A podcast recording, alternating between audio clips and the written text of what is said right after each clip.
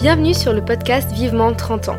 Je suis Ambre Arcangeli, coach de vie certifiée experte en crise de la trentaine. Si à presque 30 ans tu as l'impression de ne pas vivre la vie que tu avais imaginée et que tu as envie de changer cela, alors tu es au bon endroit. Au travers de mon expérience personnelle, de témoignages d'invités et de techniques de coaching, je vais te montrer comment faire les changements nécessaires dans ta vie avec grâce et agilité. Être un trentenaire accompli ne rime pas forcément avec avoir un job à responsabilité, être propriétaire, marié et un bébé en route. Avoir 30 ans et être épanoui, c'est surtout créer et mener la vie de ses rêves à soi. Alors, c'est parti pour l'aventure. Salut salut, j'espère que tu vas bien aujourd'hui. Alors j'enregistre cet épisode boost un peu sur un coup de tête suite à notre conversation sur les émotions avec Marion, Marion Escoffier, qui est ostéopathe somato-émotionnelle et qui sera dans le podcast en décembre. On parlait de comment aller au-delà de la peur pour agir, pour prendre des décisions. Par exemple, tu sais très bien qu'il faudrait que tu quittes ton travail que tu détestes avec ton salaire de misère et ton boss toxique, mais tu es paralysé par la peur la peur euh, de ne pas retrouver autre chose après, d'être dans la galère financièrement, la peur de le regretter, bref, plein de peurs. Et ça fonctionne aussi pour les relations de couple. Tu es en couple avec une personne qui te fait clairement pas vibrer et tu as envie de t'en séparer, mais tu as peur de ne pas retrouver quelqu'un, de finir seul, de le regretter encore une fois, etc.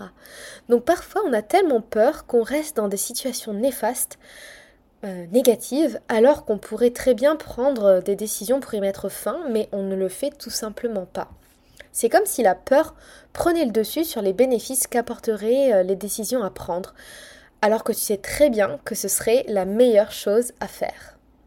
Tu as tellement peur de te retrouver seul euh, que tu restes avec ton même mec, même si tu sais qu'en le quittant, tu seras beaucoup plus épanoui.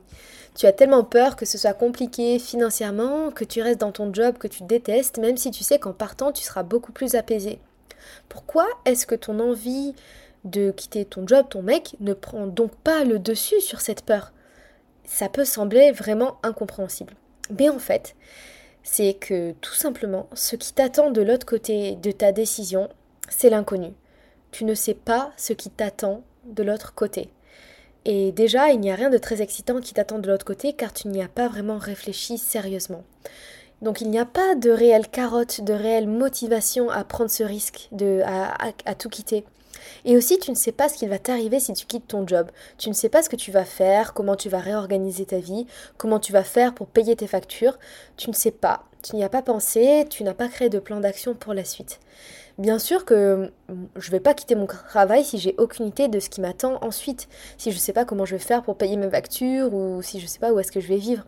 Et parce que Petite précision, quand je parle de ce qui m'attend ensuite, je dis pas qu'il faut tout le temps savoir quel job on va faire après, euh, quel mec on va avoir ensuite. Je dis pas qu'il faut toujours avoir un plan B pour euh, se délester du plan A ou en tout cas pour quitter le plan A, mais en tout cas savoir comment on va faire pour pas euh, finir sous un pont tout en étant en période de transition parce que je pense que ces périodes de transition sont vraiment essentielles. Personnellement, quand j'ai quitté le monde de la diplomatie culturelle, je n'avais aucune idée de ce que j'allais faire ensuite, en tout cas de quel métier. Je savais juste que mes parents étaient ok pour que je squatte chez eux autant que nécessaire, mais c'est tout. Mais par contre, ce que j'avais, c'était une vision. Je savais ce que j'attendais de la vie. Et c'est ça qui m'animait. C'est ça qui m'a donné le courage d'aller au-delà de toutes les peurs que j'avais en quittant mon ancien job. J'étais tellement excitée à l'idée de ce que j'allais faire à la place que le quitter faisait moins le poids dans la balance euh, et que j'ai pu dépasser cette peur. J'avais envie d'une vie de, liberté, d'être mon propre boss, euh, de faire un travail auprès des gens qui avait du sens pour moi, de pouvoir organiser mon emploi du temps à ma guise et d'aller faire un plouf euh, dans l'océan quand je le voulais. J'avais envie de pouvoir bosser d'où je voulais, de décider avec qui je voulais travailler, de définir le rythme de mes journées. Et ça, c'était super excitant. Ça, c'était ma vision. Et ta vision, c'est ta destination. Tu as un point A, là, tout de suite, et tu veux aller à un point B. Et donc, avant de quitter le point A, il faut que tu décides de ton point B. Tu ouvres Google Maps et tu entres ta destination, et ça, c'est déjà un bon point. Et donc, je t'invite aujourd'hui à travailler sur cette vision. Tout simplement parce que c'est ce que j'ai fait moi et c'est ce que je fais avec mes clientes euh, dans mes coachings.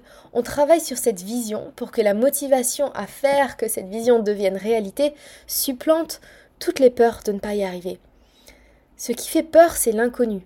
Mais si tu t'attelles à rendre l'inconnu connu, alors tu auras beaucoup moins de résistance à prendre les décisions nécessaires, ça je peux t'en assurer. Et ensuite, couplé à cette vision, il te faut un plan d'action. De la même façon que ta vision, c'est ton point B dans ton GPS, ta destination d'arrivée, ton plan d'action, c'est ton itinéraire. Si tu as un point d'arrivée dans ton GPS ainsi que l'itinéraire pour y arriver, là, c'est le jackpot. Tu seras beaucoup moins stressé à l'idée de quitter la maison si la route elle est déjà toute tracée, non? Alors certes, tu n'es pas à l'abri d'un embouteillage, d'une déviation, mais tu sais où tu vas et tu sais qu'il y a voire plusieurs itinéraires qui t'y amènent. Et donc comment créer ton plan d'action? Eh bien simplement en décortiquant ton objectif en sous-objectifs et en sous-sous-objectifs et en donnant un temps de réalisation à chaque objectif. Par exemple, tu as un objectif dans 5 ans eh bien, tu vas le décortiquer en période de 6 mois. Donc, idéalement, il faudrait que j'en sois là dans 6 mois pour être là-bas, et dans un an, et dans 18 mois, et dans 2 ans. C'est ça ça s'appelle le reverse engineering. C'est cette décortication de l'objectif pour te donner un cheminement pas à pas. Et c'est ça que j'enseigne en profondeur, justement dans mon programme de 3 mois ma vie alignée. Mais tu peux commencer à faire ce travail de ton côté dès maintenant, dès aujourd'hui. Et donc voilà les deux clés qui m'ont aidé à dépasser ma peur, à dépasser mes peurs, à prendre des décisions intimidantes et j'espère que ça va t'aider aussi à faire ce qu'il faut pour que tu crées une vie alignée avec qui tu es et ce que tu veux vraiment.